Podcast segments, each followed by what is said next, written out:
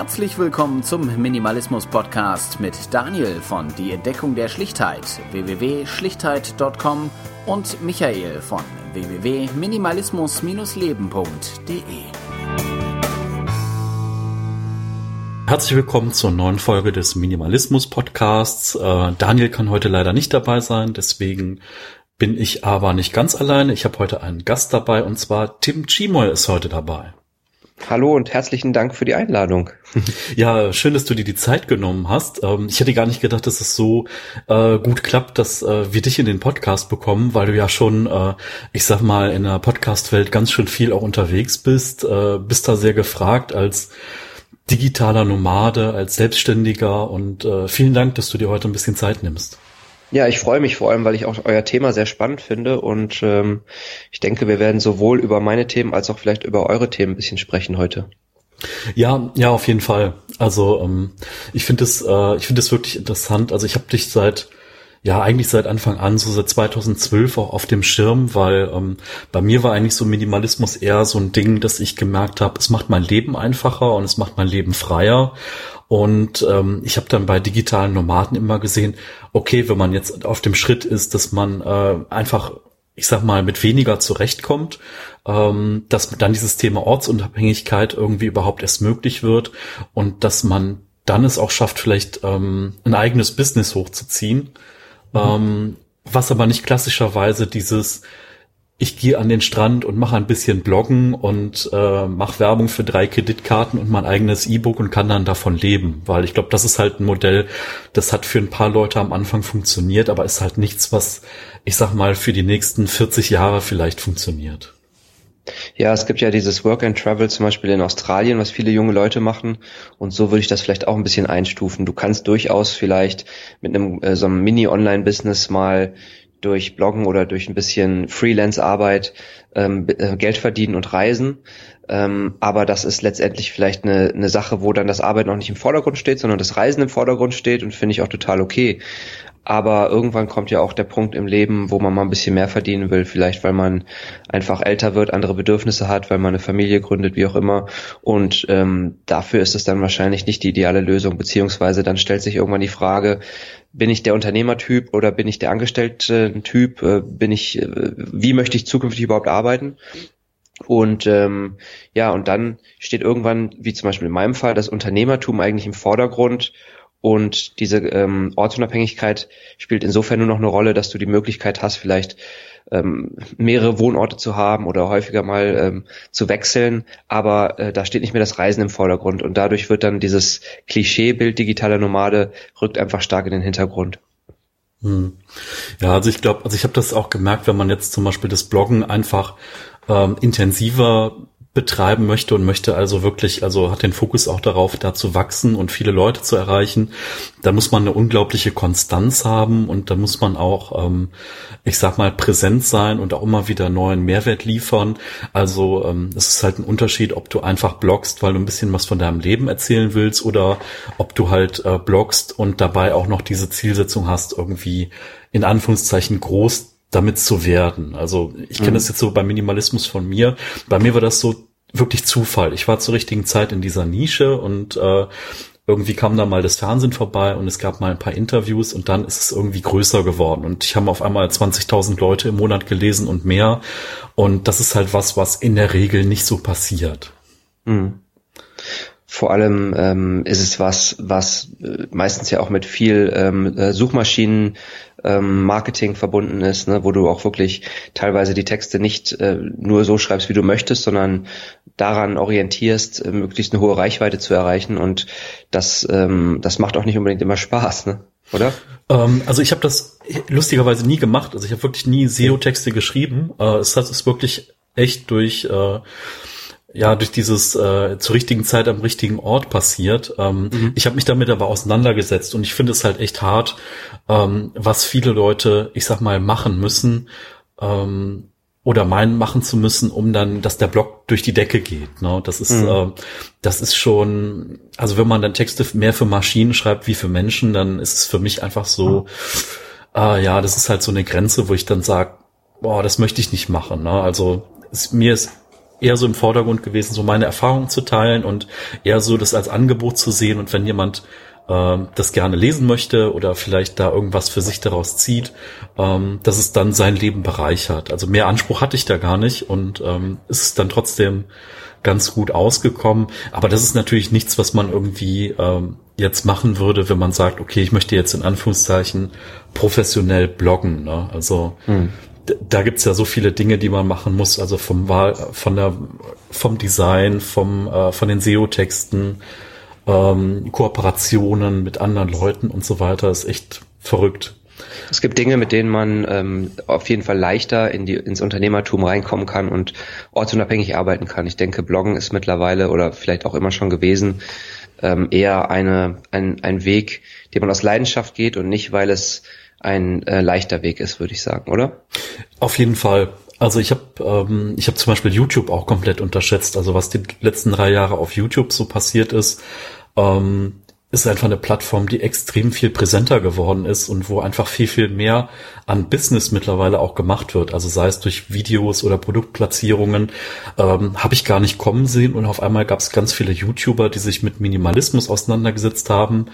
Dieselben Leute, die vorher halt irgendwelche Einkaufhalls gemacht haben und ihre Produkte präsentiert haben, ähm, ja, ich sag mal, die sind jetzt auch wieder weitergezogen und sind jetzt wieder an anderen Stellplätzen, aber äh, klar, Bloggen ist eher so ein Ding aus Leidenschaft, wo man Spaß dran mhm. hat, ja. Ähm, ja, du warst ja nicht immer digitaler Nomade, du hast ja ganz klassisch auch einen Beruf gelernt. Vielleicht erzählst du ein bisschen was über, ja, über äh, dein Architekturstudium und äh, wie es so übergeschwappt ist zwischen normalem Job und dann, äh, wo es dann bei dir Richtung digitales Nomadentum ging. Ja, gerne. Also bei mir hat alles damit angefangen, dass ich im Architekturstudium mal ein Auslandspraktikum gemacht habe, damals in den USA. Dann ähm, habe ich mein Studium abgeschlossen, habe drei Jahre in Köln in einem Architekturbüro gearbeitet ähm, und dann hat es mich wieder gepackt, dass ich ins Ausland wollte. Ich war einfach sehr ähm, reiselustig beziehungsweise hatte Spaß daran, ähm, im Ausland zu arbeiten und habe dann nochmal einen Job angenommen in China für eine Weile ähm, und habe aber auch in der Zeit schon gemerkt, dass man als Architekt gar nicht so gut verdient als Angestellter und habe dann überlegt, was kann ich machen und habe mich dann noch für ein Aufbaustudium entschieden. Natürlich auch so ein bisschen, ich dachte, hey, äh, hast du noch mal die Chance zur Uni zu gehen, hast vielleicht auch noch mal die Chance woanders hinzuziehen. Habe dann in äh, Finnland studiert nochmal und ähm, so habe ich eigentlich immer schon relativ viel Zeit seit meinem Studium im Ausland verbracht, sei es über Praktika, normale Jobs oder äh, Aufbaustudiengänge und ähm, dann kam natürlich irgendwann der Punkt dann nach diesem Studiengang, diesem zweiten, dass ich ähm, endlich auch mal äh, einen richtigen Job in Anführungszeichen ähm, starten müsste, ähm, sozusagen meine Karriere im Blick haben müsste. Und das ist dann auch passiert. Ich habe dann auch einen sehr guten Job bekommen und äh, habe dann aber sehr schnell gemerkt, dass das für mich sich gar nicht gut angefühlt hat, ne? weil ich jetzt ähm, ja, es war jetzt ganz klar, ich muss jetzt meinen, meinen weiteren Arbeitsweg an der Karriere ausrichten und nicht mehr daran, dass ich mir gerne mal ein anderes Land noch angucken möchte. Ich muss dazu sagen, vorher habe ich in der Architektur gearbeitet, wo ich vor allem kreativ tätig war. Und jetzt mit dem Aufbaustudium hat sich dann meine Arbeit verlagert eher zum Planerischen in Sachen Kosten, Termine, ähm, habe deutlich besser verdient, aber so der letzte Funken Spaß an der Arbeit war eigentlich weg. Und relativ zeitgleich habe ich damals so äh, dieses Thema digitale Nomaden verfolgt, was es damals nur auf englischsprachigen Blogs noch gab. Es ist noch gar nicht nach Deutschland geschwappt, das Thema. Und das war jetzt, jetzt sind wir so Ende 2011. Und das hat mich total begeistert. Das war so eine richtige Offenbarung für mich. Das war so, wow, das geht und ähm, anscheinend ist ja Selbstständigkeit eine Möglichkeit für mich, mir diese Freiheit zu ermöglichen. Und ähm, dann ist irgendwie, habe ich einige Monate überlegt, was kann ich tun, was kann ich tun und habe dann für mich beschlossen, ich werde einfach äh, meine architektonischen Leistungen, die ich so, sozusagen mitnehmen kann, was die Zeichenleistungen ja sind, alles andere, was der Architekt so macht, ist relativ ortsgebunden, ähm, werde das als Freelancer anbieten. Und so bin ich dann Anfang 2012 in die Selbstständigkeit gestartet und ja, habe dann auch parallel angefangen, wie du auch, ähm, das Bloggen, ähm, weil man letztendlich inspiriert von Blogs war, war es naheliegend, vielleicht auch einfach selber dieses, dieses Medium zu nutzen. Habe dann angefangen zu bloggen und ähm, aus diesem Blog ist dann letztendlich ähm, eine Plattform geworden, äh, auf der jetzt unsere Community der Citizen Circle basiert. Das war jetzt die Geschichte im Schnelldurchlauf. ja, also das ist, also das ist wirklich, ähm, wirklich total spannend. Also beim Minimalismus war es bei mir natürlich auch so, dass viel aus den USA kam. Wie ich dann Ende 2011 angefangen habe zu bloggen, habe ich festgestellt, okay, es gibt in Deutschland fünf, sechs andere Leute, die auch darüber bloggen. Und die haben aber auch vielleicht ein Jahr früher oder so erst angefangen. Also das Thema war irgendwie ja nicht vorhanden in Deutschland. Ähm, ist schon interessant, mhm. wie man dann den Weg überhaupt dahin gefunden hat, ähm, dass man dann sich damit beschäftigt hat. Aber wahrscheinlich ähm, ist es einfach so, dass man dann, äh, also bei mir war es so die Erfahrung, ähm, ich hatte eine zu volle Wohnung und wollte einfach da ein bisschen mehr Freiheit haben und habe halt gedacht, naja, nur so aus Ausmistbücher, das kann ja irgendwie nicht alles sein und bin dann über so Begriffe wie Simplify Your Life dann auf Minimalismus gestoßen und dann halt auf, ich sag mal, Leo Babauta war jetzt der, der mich da mm. am meisten beeinflusst hat, ähm, weil er hat immer sehr klare Texte geschrieben, auch äh, sehr einfach lesbare Texte. Also das finde ich gar nicht ähm, negativ gemeint, sondern einfach, dass sie klar und verständlich waren. Ne? Und äh, mhm. Bei dir waren es wahrscheinlich dann, äh, ich sag mal, eher die, die dann schon gereist sind, ähm, die dich da vielleicht äh, mehr inspiriert haben. Ähm, aber das, es war halt ja auch nur eine begrenzte Gruppe in der Zeit und danach ist es ja dann alles viel, viel größer geworden. Ähm, interessant finde ich auch immer zu sehen, welche Leute heute noch da sind, die so in der Zeit angefangen sind, weil es gibt auch wahnsinnig viele, die haben dann, ich sag mal, einen hohen Peak gehabt und das ist irgendwann dann verschwunden oder diese machen jetzt einfach ganz andere Jobs und äh, haben das wirklich als eine gewisse Zeit nur ähm, genutzt.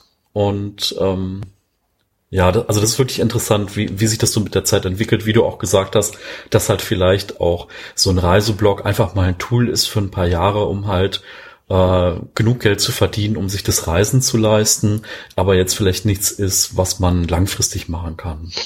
Total. Ich finde auch, das merke ich auch bei vielen Menschen bei uns in der Community, ähm, man kann sich ja selber weiterentwickeln, aber dieses Thema der ähm, örtlichen Flexibilität anders nutzen. Also ich mhm. reise mittlerweile auch immer weniger, aber genieße es dann, dass ich, ähm, wenn ich mal auf Heimurlaub bin, wie jetzt hier gerade in Deutschland, dass ich auch einfach ein bisschen länger bleiben kann. Ne? Allein das ist schon äh, so viel wert. Ja, aber dafür muss man natürlich sein, äh, ich sag mal, sein Business auch so weit, ich sag mal, automatisiert haben oder eine Art von passives Einkommen haben, dass man das, dass es entweder ohne einen funktioniert, was ja so irgendwie die Königsdisziplin ist, oder dass man halt viel dann auch übers Internet einfach regeln kann und dass man halt, ich sag mal, nicht neun Stunden immer verfügbar sein muss, um das alles steuern zu können. Ich denke mal, das ist auch ein langer Weg, bis man da überhaupt angekommen ist, oder? Ja, also ich erinnere mich durchaus auch an eine Zeit, wo ich Kundenaufträge ähm, abgewickelt habe und wo ich irgendwie kurz vor Einstieg in ein Flugzeug war oder irgendwie in einem Zug, wo der Empfang schlecht war und ich ganz dringend jetzt aber mit diesem Kunden telefonieren musste. Ähm, hektische Momente, wo Projekte abgeschlossen werden mussten und ich aber gerade irgendwie unterwegs war. Also ja, absolut. Also äh, wenn, wenn du noch im Kundengeschäft tätig bist, ähm, und du gleichzeitig reisen möchtest, dann kommen häufig Momente, wo das ein bisschen knatscht. Mhm. Absolut. Bist du denn jetzt an einem Punkt, wo du sagen würdest, es läuft alles rund oder würdest du sagen, das ist bei dir einfach so, dass sich immer wieder neue Ideen entwickeln, dass du immer mal wieder was Neues ausprobierst und machst, weil ich sag mal, es ist ja immer was Lebendiges, ne? Und wenn man irgendwie, man ist vielleicht entweder dieser Typ, der diese 40 Jahre in einem Unternehmen voll macht und dann vielleicht ein paar Beförderungen mitmacht in der Zeit, oder dass man einfach ähm, Dinge wechselt. Also ich habe mir ein paar äh, Podcasts ähm, in der Vorbereitung nochmal angeschaut und dann habe ich gesehen, du hast also viel gemacht. Also ich sag mal von Ernährungspläne erstellen über, du bist auch ganz oft zu Gast bei Konferenzen, ähm, auch was so digitale Wirtschaft angeht, bist du ein gefragter Interviewpartner. Ähm, du bist da ja schon relativ breit aufgestellt oder du veränderst dich halt auch immer wieder, ne? Ja, es gibt viele Dinge, die ich gerne ausprobiere, um dann vielleicht festzustellen, dass ich äh, Spaß daran habe oder eben auch nicht. Ein schönes Beispiel ist vielleicht der Rucksack, den ich letztes Jahr mit meiner Kollegin zusammen entwickelt habe. Ähm, ein ähm, nachhaltig äh, hergestellter Rucksack aus Recyclingmaterialien, den wir in Bangkok in einer kleinen Manufaktur produziert haben.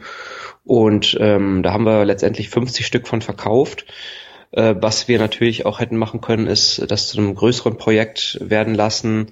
Ähm, am Ende sind wir ein bisschen an der Marge, ich will nicht sagen gescheitert, aber wir haben dann entschieden, ähm, nicht noch in eine höhere Stückzahl zu gehen, ähm, weil ich für mich einfach gemerkt habe, dass es spannend war, das auszuprobieren, aber ich im Moment nicht genug Motivation habe, dieses Projekt weiterzuführen. Ähm, trotzdem will ich nicht ausschließen, dass mir das dort äh, Gelernte irgendwann mal weiterhilft. Ne? Also es kann ja durchaus sein, dass ich irgendwann noch mal Interesse habe im Bereich E-Commerce oder im Bereich Produktentwicklung ähm, was zu machen. Und dann kann ich auf dieses äh, Erlernte zurückgreifen. Oder die Ernährungspläne, die du erwähnt hast. Das war ganz am Anfang. Das war mhm. 2012, habe ich die damals verkauft. Ähm, und über dieses Projekt der Ernährungspläne habe ich eigentlich für mich ähm, AdWords gelernt, also äh, Google Werbung. Und äh, das hat mir dann an einem ganz anderen Punkt ähm, in meinem in meiner Selbstständigkeit dann sehr geholfen, weil ich dann geschafft habe, mein damaliges CAD-Kundenbusiness stark zu skalieren. Also ich konnte dann mein Wissen ähm, aus diesem aus diesem Ernährungsprojekt später an anderer Stelle einsetzen und so dann ein Business, das ich auch sehr lange betrieben habe, stark skalieren. Und so sehe ich das eigentlich. Also eigentlich ist es alles ein großes Ausprobieren und äh, die verschiedenen Projekte ähm, gehen mal sehr lange und werden ein richtiges Business und mal äh, äh, versanden sie nach wenigen Wochen oder Monaten schon. Aber umsonst sind sie nie, sondern sie mhm. sind immer letztendlich für mich ein Weg, etwas Neues zu lernen. Und das finde ich auch gerade das Wichtigste am Unternehmertum im Allgemeinen. Ähm, viele Menschen versuchen viel zu viel Theorie sich anzueignen, anstatt es einfach ähm, durch Machen zu erlernen. Ja, also ich glaube, ähm, hier in Deutschland ist einfach so dieses, dass man was grundsolide aufbaut, dass irgendwie die Basics da sind, dass man äh, auf eine Karte nur setzt, äh, dass man dann das Thema Sicherheit ist natürlich äh, da irgendwie riesig groß. Ähm, ja, Sicherheit. Sicherheit hast du keine gehabt, wie du angefangen hast. Ne? Du bist ein, hast einfach losgelegt. Ähm. Ein Gedanke kommt mir da gerade äh, zum Thema Minimalismus. Es ist ja auch schön zu sagen, ich lebe minimalistisch, ich habe wenig, aber ähm, in Sachen ähm, Ausprobieren lebe ich eher einen Maximalismus. Hm. Ja.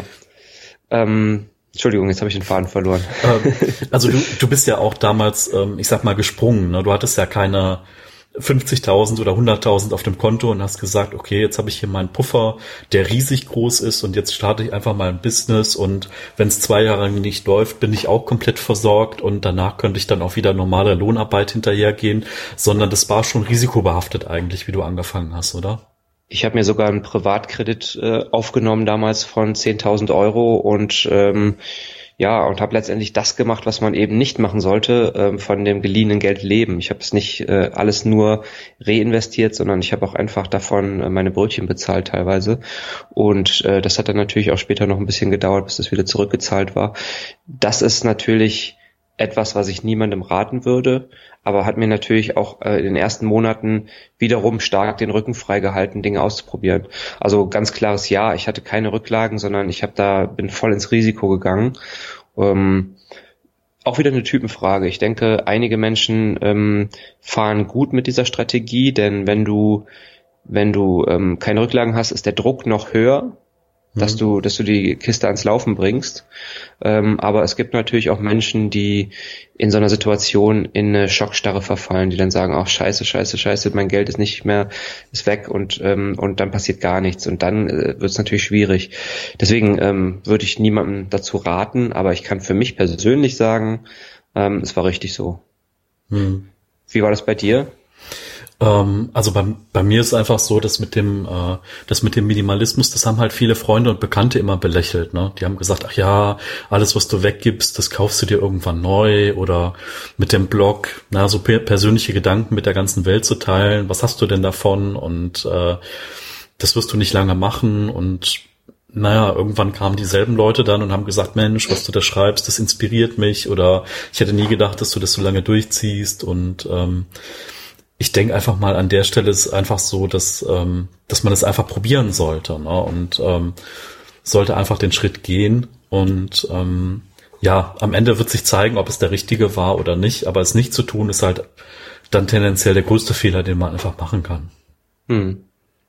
Ich muss sagen, ich habe ähm, lange sehr wenig gehabt, sehr wenig besessen, habe jetzt aber mittlerweile zum Beispiel auch in, in Bangkok in unserer Wohnung wieder eigene Möbel angeschafft und jetzt steht dem nächsten Umzug an und da merkt man dann schon, es ist äh, vorher war es leichter, äh, mal eben zwei Taschen packen und wieder weiterziehen ähm, und jetzt muss man sich wieder damit beschäftigen, wie die Couch von A nach B getragen wird ähm, das stresst einen, obwohl es letztendlich ja äh, kein großer Akt ist, aber es stresst einen doch schon sehr, vor allem wenn man es vorher äh, auch schon einige Jahre anders kannte. Ne?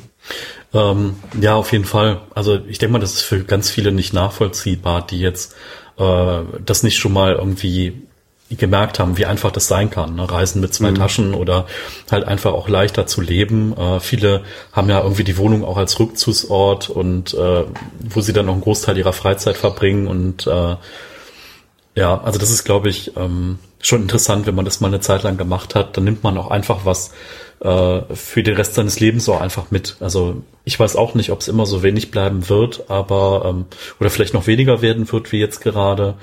Ähm, aber das ist schon eine gute Erfahrung. Auf jeden ja. Fall. Ähm, wie war das denn bei dir, dein Umfeld? Äh, wie haben die denn reagiert, wie du gesagt hast, okay, ich starte jetzt mein eigenes Ding und ich versuche das jetzt online. Ähm, da gab es ja bestimmt auch Leute, die gesagt haben, du bist verrückt, du schaffst das nicht. Äh, wie, wie, war, wie war das? Oder haben alle an dich geglaubt und dir positiv Mut äh, zugesprochen? Ja, muss ich äh, ehrlicherweise sagen, die meisten waren sehr positiv. Ähm, ich habe auch Folgendes gemacht. Ich habe überhaupt nicht dieses Thema Ortsunabhängigkeit oder digitale Nomaden am Anfang da mit eingebracht, äh, sondern ich habe wirklich einfach nur gesagt, ich mache mich selbstständig, was ja de facto auch letztendlich so war. Ähm, und das ist ja jetzt nicht so ungewöhnlich, dass jemand mal beschließt, sich selbstständig zu machen. Vor allem da ich ja auch ähm, als Architekt dann ähm, letztendlich einen Businessplan hatte, eine klare Absicht, was ich verkaufen möchte als Selbstständiger. Ähm, und so bin ich an die Sache rangegangen und so war dann auch ähm, das Verständnis recht groß. Wenn du einfach sagst, hey, ich ähm, möchte jetzt mal ausprobieren, mich selbstständig zu machen, dann klingt das ja ganz anders, als wenn man sagt, hey, ich möchte jetzt als digitaler Nomade die Welt entdecken und von unterwegs arbeiten. Ja, also kann man eigentlich sagen, dass es eher so diese Selbstständigkeit war und das dieses digitale Nomadentum eher so ein Tool oder Lifestyle oder wie auch immer man das betiteln möchte, ne, äh, einfach war, um das dann zu realisieren. Ne? Und das, ich glaube, das verstehen halt viele Leute nicht. Viele Leute sehen so die Benefits, also dieses Ortsunabhängige und äh, sehen vielleicht auch flexibler, sich Freizeit einteilen zu können. Aber ich glaube, gerade in der Anfangszeit, also Stichwort Kundenakquise oder auch wirklich dann äh, auch wahrgenommen zu werden, dass man auch einen großen Kundenkreis einfach ansprechen kann. Das sind einfach so Herausforderungen, die man sich ja auch völlig praktisch dann einfach stellen muss. Ne? Und das ist halt nicht so, mhm. die Leute haben ja nicht auf dich gewartet, wie du dich damit selbstständig gemacht hast und haben dir dann direkt die Bude eingerannt und gesagt, okay, das wollten wir schon immer von dir kaufen. Ne? Nee, das kam dann relativ plötzlich, ähm, nachdem ich verstanden habe, wie Akquise funktioniert. Ja. Und auch das äh, hat lange gedauert, denn ich musste Dinge ausprobieren. Und ich bin auch tendenziell eher ein introvertierter Typ. Das heißt, ich greife jetzt auch nicht gerne zum Hörer und rufe Leute an und sage, hey, wollen Sie mein Produkt kaufen? Ähm, und erst als ich mir sozusagen das, äh, das Inbound-Marketing erschlossen habe, also über Content, äh, zum Beispiel übers Bloggen, sich so zu positionieren, dass die Kunden auf einen direkt zukommen, ähm, hat es für mich funktioniert, weil das so die, die klassischen Akquisekanäle einfach nicht so meiner Persönlichkeit entsprochen haben. Hm. Ähm, wie war das denn für dich, auf so großen Konferenzen wie der DNX zu sprechen? Also wenn du sagst, du bist eher introvertiert, also ich denke mal, das Studium ist man immer in der Situation, dass man mal vor mehr Leuten sprechen muss, aber dann auf so einer Bühne zu stehen und dann einfach was über sein Leben und sein Business zu erzählen, ist, denke ich mal, auch eine interessante Erfahrung. Ja, also das fällt mir gar nicht so schwer. Also ich bin mhm. zwar eher introvertiert, aber ich bin eigentlich nicht schüchtern. Allerdings ähm, ist es schon so, dass es mich unglaublich viel Energie kostet. Das muss ich sagen. Also nach so einem Konferenztag bin ich richtig, richtig fertig. Einfach nur, weil ja die Gespräche mit sehr vielen Menschen mir zwar Spaß machen, aber gleichzeitig auch dazu führen, dass ich keine Power mehr habe. Mhm. Ähm, im, im, jetzt im Fall der DNX war es ja so, ähm, wir sind ja so ein bisschen sag mal, gemeinsam gewachsen. Ähm, die Initiatoren äh, kenne ich schon sehr lange. Wir haben damals, ähm, das war, äh, lass mich überlegen, ich glaube, es war 2013, gab es eine kleine Gruppe von weniger als zehn Leuten, die sich ähm, paar Mal getroffen hat und die quasi so ein bisschen der Kern oder ja der der Ursprung dieser äh, digitalen Nomaden-Szene in Deutschland war. Und äh, so hat man das beim, bei den anderen auch mitbekommen, was da so alles passiert und ja, und so äh, habe ich dann das erste Mal auf der Bühne gestanden. Äh, da waren es, glaube ich, noch unter 100 Leute. Beim nächsten Mal waren es dann ein paar mehr. Also es kam so in kleinen Wachstumsschüben und es war nicht plötzlich so uh, 500 Leute. Mhm. Und ähm, ich denke aber auch, ähm, dass, ähm, dass dieses Thema ähm, auf der einen Seite mir zwar sehr viel Spaß macht, aber es kommt mir jetzt auch nicht, also das Thema Sprechen vor einem großen Publikum ist nichts, was ich mir jetzt als Job so ausgesucht hätte. Das muss ich auch offen zugeben. Ich bin schon jemand, der lieber mit kleineren Gruppen arbeitet oder sich auch streckenweise mal hinterm Laptop versteckt. Ähm, ich würde mir jetzt den Job Speaker nicht unbedingt äh, aussuchen. Ich mache das zwar hier und da, äh, jetzt mittlerweile auch nach, nach wie vor noch in unserer Community, dem Citizen Circle, als auch ähm, ab und zu vielleicht mal bei ausgewählten Konferenzen, wenn mich das Thema sehr interessiert oder ich das einfach spannend finde. Aber ähm, ja, so ein richtig, äh, der, der Job Speaker wäre nichts für mich. Mhm. Ja, also kann ich total gut nachvollziehen. Also ich denke mal, dann ist es vielleicht eher so die Motivation, seine Erfahrung zu teilen mit Menschen, die einen dann auf die Bühne bringt und nicht dieses, äh, ich stelle mich dahin und zeige, dass ich toll reden kann. Ne? Genau, das ist, ähm, es muss einfach, man muss eine Message haben, die man transportieren möchte ähm, und dann hat man auch die Motivation, das zu machen. Ne? Man kann einfach mehr Leute erreichen. Hm. Ähm, du hast gesagt, dass dich sowas viel Kraft kostet. Ähm, was sind denn so deine Dinge, die du tust, ähm, ich sag mal, in deiner Freizeit, wenn du dich erholst äh, oder um wieder Kraft zu tanken? Ähm, du hast gesagt, jetzt zum Beispiel Berlin, äh, Freunde treffen, ähm, vielleicht Familie auch. Ähm, was lädt so deine Batterien wieder auf? Ja, also es ist schon die Zeit mit Menschen, aber mit Menschen, die ich sehr gut kenne. Je länger mhm. ich jemanden kenne, desto entspannter ist es für mich und dann ähm, kann ich auch äh, dabei meine, meine Batterien letztendlich aufladen. Ich habe ähm, vor einem Jahr jetzt ungefähr das Laufen für mich entdeckt. Ich habe irgendwie nie damit gerechnet, dass es das mal passieren könnte, dass ich wirklich Spaß am Laufen äh, entwickle. Aber dann war es jetzt plötzlich da und seit einem Jahr habe ich da großen Spaß dran und äh, das ist so ein bisschen meine Meditation, sag ich mal. Ich finde beim Laufen unheimlich toll, dass du zwar nachdenken kannst, aber die Gedanken kommen und gehen viel mehr als jetzt so äh, in anderen Situationen, wo mhm. du vielleicht einfach nur gehst. Ähm, und so, ähm, wenn man eine Stunde mal läuft, äh, hast, hat man zwar die Zeit nachzudenken, aber man hängt sich nicht so an einzelnen Gedanken fest. Deswegen habe ich da gerade sehr viel Spaß dran. Ähm, und nebenbei ist es ja auch ganz gesund. Ähm, was mache ich sonst noch ganz gerne? Schlafen, essen, ähm, lesen. ja, ich zeichne ab und zu auch ganz gerne mal noch so ein bisschen äh, architektonische Ideen auf, wobei das in letzter Zeit äh, viel zu kurz kommt. Ähm, was ich auch erschreckend häufig mache, sind Reiseplanungen. Ich habe zwar gesagt, ich reise nicht mehr so viel, was auch eigentlich stimmt, aber da, wenn ich mich dann bewege, dann bin ich da ein unglaublicher ähm, Optimierer. Also ich kann drei Stunden vor Flugbuchungsseiten prokrastinieren. Das funktioniert wunderbar. Okay. das sind so die Dinge. Hm. Ja, das ist spannend. Also ich finde halt, äh, in dieser Online-Welt wird halt ganz viel auch jetzt immer, du musst Yoga machen, du musst meditieren, du musst äh, die Sportart machen, die noch keiner kennt. Und also in meiner Erfahrung, wenn ich mit Menschen rede, dann ist es halt einfach so dieses in der Natur sein oder der Sport oder mit netten Menschen was unternehmen. Ähm, ich finde das total sympathisch, ne, dass du, äh, dass du da einfach, ich finde auch grundsätzlich, dass du ähm, sehr ähm, sehr authentisch rüberkommst. Also egal, wo ich dich bis jetzt gehört habe oder so, man man hat so das Gefühl, das bist du. Ne? Das ist jetzt nicht eine, eine Figur oder der Businessmann, sondern das ist einfach so Tim Chimoy einfach komplett, den man da sieht, den man da hört.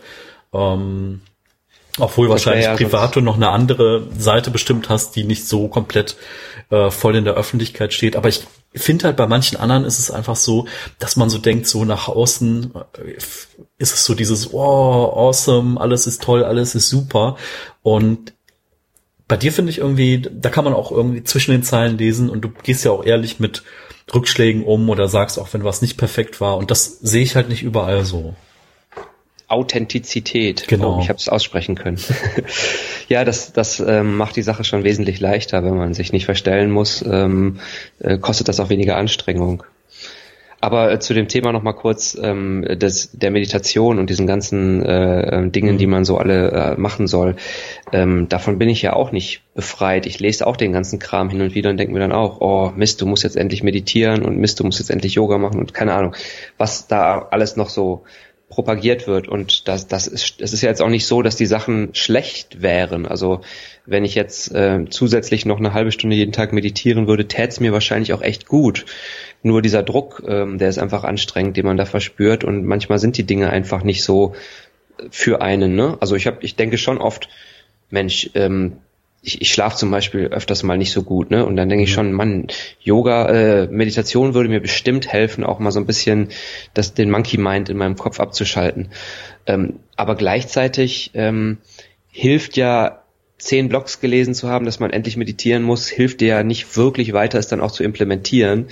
Ähm, so, so war es zum Beispiel beim Laufen bei mir, das kam aus mir selbst. Das kam mhm. irgendwann aus mir selbst. Irgendwann kam der Punkt, so bam, oder keine Ahnung, äh, äh, ich weiß, ich kann gar nicht mehr genau sagen, woran es lag, äh, dass es mir plötzlich Spaß gemacht hat. Vielleicht auch gerade, dass es aus mir selbst kam und eben nicht mit Druck von außen. Und ich würde mir eigentlich wünschen, dass ich irgendwann auch mal so ein Erlebnis zum Beispiel mit Meditation hätte, weil mich das Thema auch sehr interessiert. Mhm. Aber ähm, ich werde an diesen Punkt nicht kommen, wenn ich zehn Artikel zum Thema Meditation lese, sondern ich werde an diesen Punkt kommen, wenn ich aus mir selbst heraus irgendwann spüre, jetzt musst du es tun oder jetzt willst du es tun. Ähm, und somit ähm, was du meinst, kann ich total nachvollziehen. Man, man spürt immer diesen Druck, du musst das und das und das und das und Morgenroutine hier und da. Ähm, aber ähm, ja, letztendlich muss man darauf warten, dass man, ähm, dass man aus so einer intrinsischen Motivation die Dinge macht. Ja, also das mit den also was du jetzt über Blogs gesagt hast, kenne ich mit Büchern. Also ich habe eine Weile, das war so 2006, 2007, habe ich mich mit Tai Chi und Qigong auseinandergesetzt. Und dann habe ich so alles gelesen, was es an deutschsprachigen Büchern dazu gab. Ähm, also so 60, 70 Bücher, dann noch über ach keine Ahnung, über die, äh, über die traditionelle chinesische Medizin, über viele Dinge und bin halt einfach nicht trainieren gegangen. Ne? Und das, mhm. und mittlerweile ist halt echt so, dass ich sage, okay, wenn ich vielleicht ein Buch zu einem neuen Thema haben will, dann kaufe ich mir ein, maximal zwei Bücher und dann gucke ich, dass ich in, einfach ins Tun reinkomme oder vielleicht auch direkt das Gespräch mit Leuten suchen, die das schon länger machen und die einem vielleicht ein paar Tipps für den Einstieg geben können und dass man einfach anfängt. Ne? Mhm. Das ist so ähm, bei mir auch, ich bin ja übergewichtig und so. Und es gibt so diesen Witz, dass Übergewichtige immer die besten Sportklamotten haben, weil die sich halt immer total damit auseinandersetzen. Ne? Die haben dann die besten Schuhe, die besten äh, Trainingsklamotten, so, aber die sind halt noch keinen Schritt gelaufen. Ne? Und deswegen hm. dieses ins Tun kommen ist, glaube ich, so das, ähm, ja, was viele Leute dann, äh, das ist so eine Unterschied, ob du so eine, ach, es wäre mal eine nette Idee, das zu tun, oder dass man jetzt wirklich sagt, okay, ich mache das jetzt und ich ziehe das jetzt durch und ich habe auch Lust drauf. Ne? Und dieses mhm. Intrinsische ist, glaube ich, genau das Richtige. Also bei mir ist so dieses Achtsamkeitsthema gerade präsent, aber einfach auf so einem Basislevel. Ne? Ich gehe spazieren und finde es schön und mache mir das ein bisschen bewusster, wie ich über die Erde, über den Boden gehe, mache mir bewusster, was so um mich herum passiert, aber ohne dass es mich so krass ähm, auffühlt oder dass ich halt mit der ganzen Aufmerksamkeit dahin gehe, so ein bisschen dieses mehr im Moment sein. Ähm, mhm. Da kann man halt, ne, man kann da halt viel Räucherstäbchen drumherum machen und kann das irgendwie aufladen oder man kann es einfach so als so eine ganz einfache Basic-Übung sehen. Genau wie Meditation. Ne? Du kannst hier einfach hinsetzen und kannst sagen, okay, ich atme ein, ich atme aus, ich atme ein, ich atme aus und das machst du dann einfach ein paar Minuten und dann hast du halt meditiert, ne? Und wenn Gedanken kommen, ja. lässt du die weiterziehen. Oder du kannst da halt, ich sag mal, sagen, okay, nee, dafür muss ich ins Kloster gehen oder nee, dafür muss ich in eine Sitzrunde gehen und nee, dafür muss ich 100 Bücher gelesen haben. Und mhm. das ist einfach nicht das Wesen des Ganzen, sondern ne, das ist halt, man muss es einfach tun. Total. Ich habe mich auch schon dabei erwischt, wie ich auf äh, Amazon mir irgendwelche Meditationssitzkissen angeguckt habe, ohne dass ich es einmal jeweil, je, je ernsthaft durchgezogen hätte.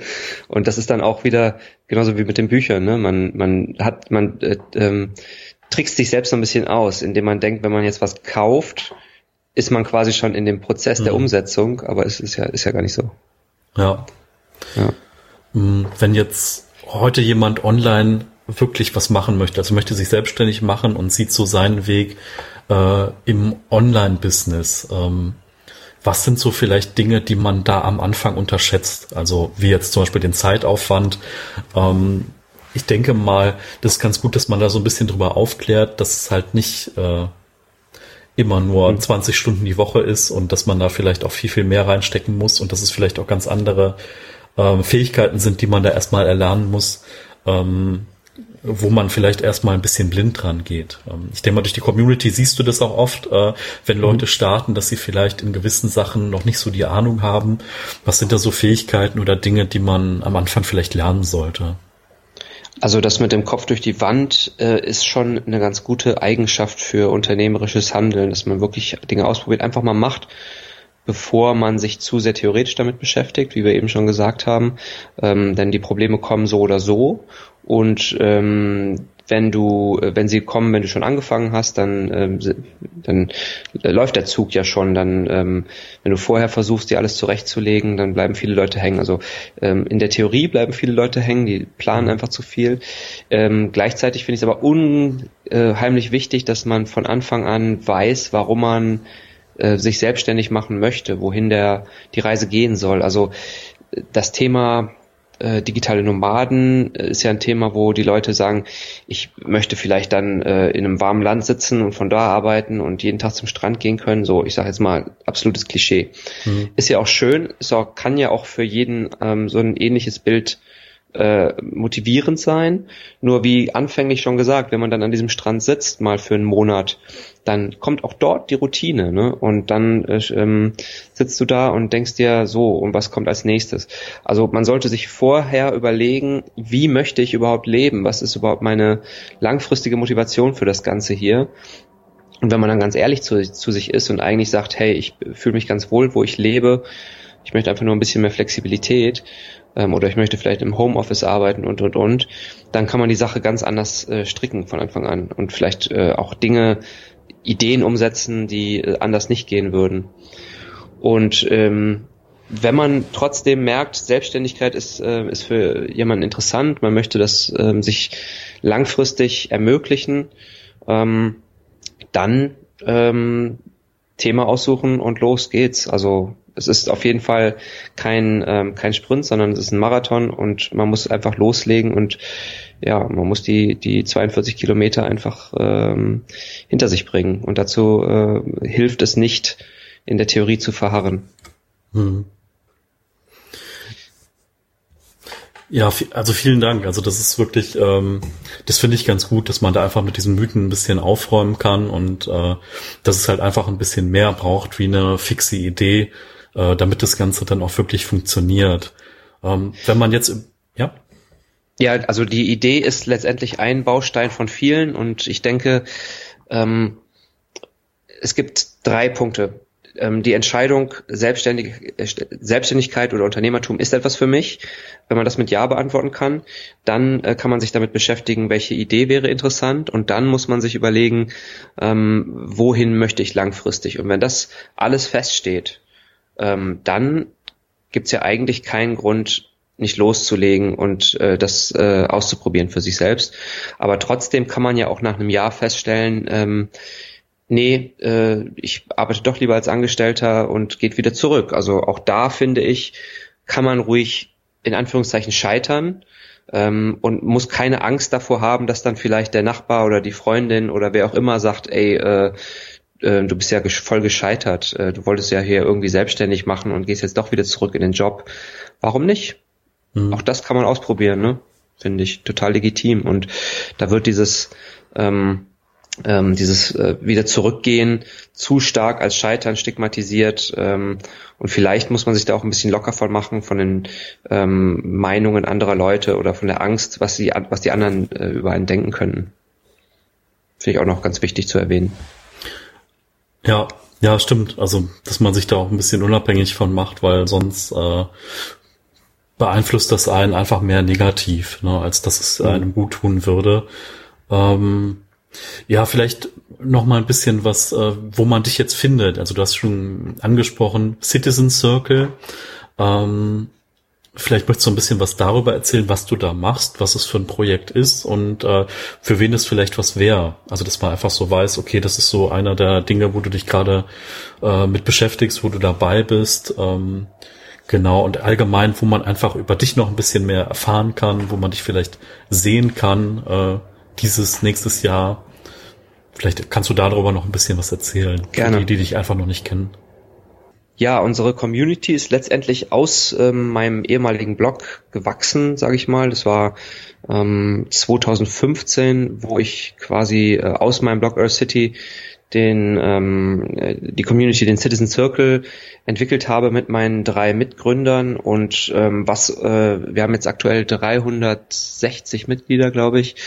Ähm, was uns im Kern ausmacht oder zusammenhält, ist einfach der Wunsch ähm, nach einem ortsunabhängigen Geschäftsmodell und wir haben sowohl äh, Mitglieder, die gerade erst starten äh, und sich das erarbeiten, als auch Mitglieder, die schon äh, ähm, sehr viel unternehmerische Erfahrung mitbringen, aber ähm, vielleicht ihr Businessmodell flexibler strukturieren möchten. Also äh, da sind wir sehr, sehr breit aufgestellt und wir haben auch Mitglieder, die äh, als äh, digitale Nomaden umherreisen, aber auch ähm, Menschen, die einfach mehr Zeit mit der Familie verbringen möchten. Also es ist ein sehr, sehr breites Spektrum an Leuten, aber uns vereinigt dieses gemeinsame Ziel der örtlichen Flexibilität und gleichzeitig denke ich auch dadurch, dass ich und mein äh, Gründerteam ja sehr, sehr offene, sehr aufgeschlossene, ähm, sehr auch unprätentiöse Menschen sind, ziehen wir auch genau solche Menschen bei uns in die Community an und dadurch haben wir einen speziellen Menschenschlag, der einfach unglaublich angenehm ist und ähm, ja, großen Zusammenhalt erzeugt in unserer Community.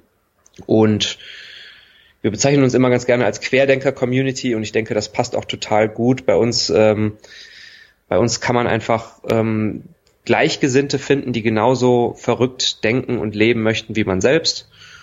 Und wir treffen uns regelmäßig ähm, offline auch zu Konferenzen zweimal im Jahr. Wir haben lokale Treffen in diversen Städten in Deutschland.